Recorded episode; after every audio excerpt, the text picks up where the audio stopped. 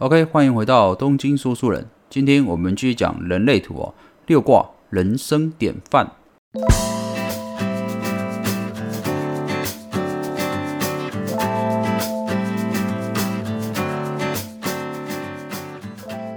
好的，那这个呃六卦啊，人生典范的属于哪几种人呢？呃，这个十二种人生角色里面啊，只有两个人属于六卦，就是六二人跟六三人哦。那当然啊，还是先解释一下，这个六哦摆在前面啊，通常表示这个属于显性的部分。那刚好这个六二跟六三人，这个六哦全部都摆在前面哦，所以这个人生典范这个特质啊，会特别的明显。那我们简单讲一下这个人生典范这个六卦啊，有一个基本的特色啊，就是说六卦的人啊，比较适合当这个管理者。那么一般人会认为他们的印象比较乐观一点，而且在处事方面会比较圆融啊，甚至有时候在纷争的时候也会呃扮演这种和事佬的呃这个角色哦。那么我们先前有提过啊，这个四五六这三个数字都属于这个易经中的上卦。那么易经的上卦啊，代表就是人跟人之间的呃交流啊，所以我这边想特别说明一下啊，四五六有什么比较不一样的地方？例如说四卦啊，我们之前讲过，四卦的人会比较注重是稳定的人际关系哦。那么五卦的话啊，会比较注重的是他如何去影响众人哦，还有自己的魅力哦，这个是五卦啊比较看重的。那我们今天谈的六卦啊，六卦人会比较想成为这个众人的人生典范哦，这个也跟他们自己的啊人生特质有关系。等一下我们来详细解说一下。所以哦，从这边就可以看得出来，就是一样是易经的上卦，但是四五六这三个数字。都属于人际关系，不过哦，注重的部分都不太一样哦。好的，那这个六卦人生典范者最明显的特色就在于是，呃，他们属于这个大器晚成者哦。也就是说，这个一到六这个数字里面啊，六属于是最后一个数字哦。那这样有六卦数的人呐，通常啊，这个呃一生的成就会比较出现在中晚年的时候。然后你的人生也比较容易分成三个阶段哦。首先哦，就是出生到三十岁之间；那第二阶段是三十岁到五十岁之间；第三阶段就是五十岁以上啦。啊，这边哦，我就一一来讲解一下。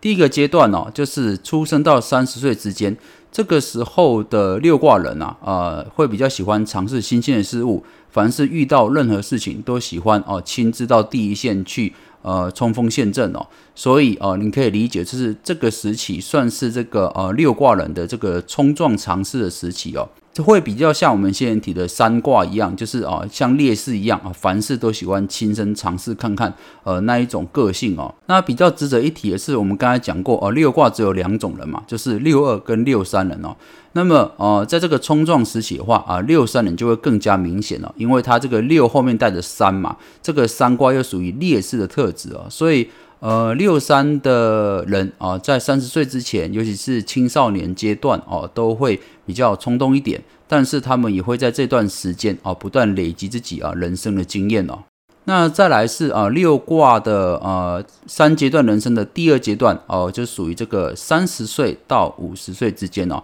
这个时期哦，比较像是这个六卦人的安稳时期哦。其实，在人类图里面哦，也称为站在屋顶上的阶段哦。为什么呢？因为这个时候的六卦人不像啊第一阶段这个三十岁之前哦喜欢冲锋陷阵哦，这个时候的安稳时期的六卦人啊比较喜欢退居第二线。那很多的呃六卦人哦都会在这个时候开始成家立业啊，或者是呃做创业，或者是建立自己的事业哦，都有可能哦。所以这个时期我认为啊是六卦人的一个啊整理安顿的时期哦。那么六卦人啊，在这段时间也会比较倾向开始啊学习各式各样的知识哦，不像这个第一阶段的时候哦，都是亲身尝试哦。他在第二阶段这个时候哦，三十岁到五十岁之间，会比较喜欢哦，透过阅读啦，或者是呃去参加各式各样的呃讲座啦，去吸收知识哦，来增进自己哦。那也会比较喜欢啊，单纯的放空哦，这个沉淀自己哦，所以从这边啊这几项看得出来，就是其实真的啊，三十岁到五十岁的六卦人哦，真的是一个开始进入一个比较稳重的阶段哦。不过啊，比较值得注意的是，这个六卦人在这个阶段啊，通常也会啊成家立业嘛，所以啊，养育小孩也通常在这个时间哦。不过养育小孩对六卦人来说是比较吃力一点的哦，啊，这边要比较注意一点。再来是啊，因为家庭的关系，所以在这段时期的六卦人没有办法像啊三十岁之前一样，人际关系啊拓展的非常顺利哦。这一段时间啊，六卦人的人际关系可能也会。比较封闭一点哦，这也是难免的。毕竟啊，你们已经花了蛮多时间在这个家庭跟呃夫妻之间的生活上面了。所以总而言之啊啊，这个六卦人在这个安稳的阶段哦，三十岁到五十岁之间呢，会出现比较就是呃沉淀啊自省的阶段哦。不过啊，通常心情上会感到比较郁闷一点呐，因为哈这个跟之前这种啊到处快乐闯荡的呃心情又是不一样了哦。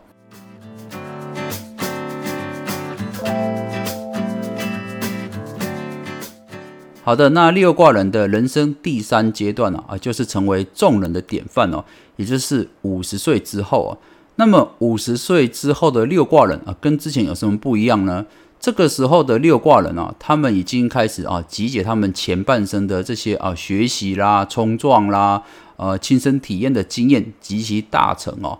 事实上，呃，也可以称为这个五十岁之后是这个六卦人的第二春哦，因为他们在五十岁之后会活出截然不同的人生哦，也就是一开头我们讲的，为什么六卦人是大器晚成者哦？因为六卦人通常在五十岁之后，呃，就会成为某个领域的领袖啊，或者是某个专业的呃专家哦，这是很常见的哦。所以，既然啊六卦人称为这个人生典范嘛，所以啊六卦人跟前面的一到五卦比较不一样的地方是，六卦人通常啊都非常了解自己的人生使命哦，他们比较少在自己的呃人生之间出现这种彷徨而不知所措的感觉哦。再来，我们来聊聊这个六卦人的感情生活。事实上，这个六卦人对另一半的要求哦，算是挺高的。为什么？因为啊，六卦人啊，要求这个另外一半不但是啊外表啊外在能力都很 OK，重点是啊连内在的心灵啊都要契合，才算是他们心目中的理想伴侣哦。简单来说哦，他们要找一生的伴侣的话，一定要跟他们心灵契合哦。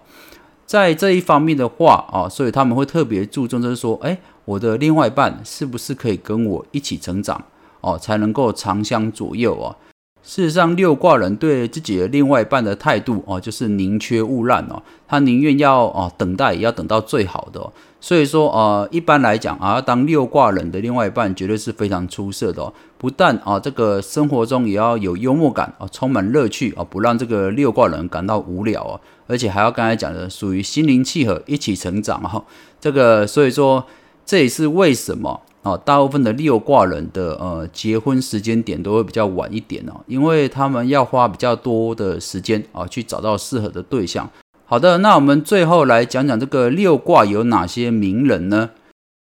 首先哦，六卦里面的六二人的名人有这个英国小说家狄更斯哦，然后影星方面的话就李小龙哦、玛丽莲梦露哦，这个都算是哦一线的大明星哦。再来这个政界的话啊，就有总统奥巴马，这个应该是美国前总统哦，这也算是非常厉害啊。再来，如果是导演的话，就有乔治卢卡斯哦，啊，这个制作《星际大战》跟《法贵骑兵》系列的名导演哦。那么六三人的话啊，就影星迈特戴蒙，还有影星哈里逊福特哦。所以从这边也可以看得出来啊，这些名人都是在每个领域哦都是佼佼者哦。这也是为什么我们开篇一直在讲，就是啊六卦人是属于大器晚成者哦，通常会成为某个领域的呃厉害的专家啊，或者是领袖。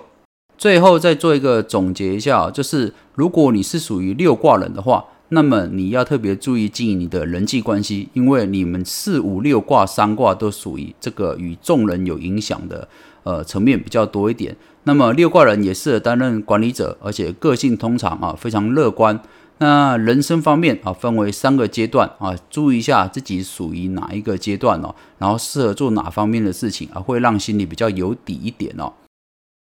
好的，以上就是本期的东京说书人。如果你喜欢这张专辑的话，麻烦给我五星评价，让我更有动力制作更好的专辑，分享给您哦。OK，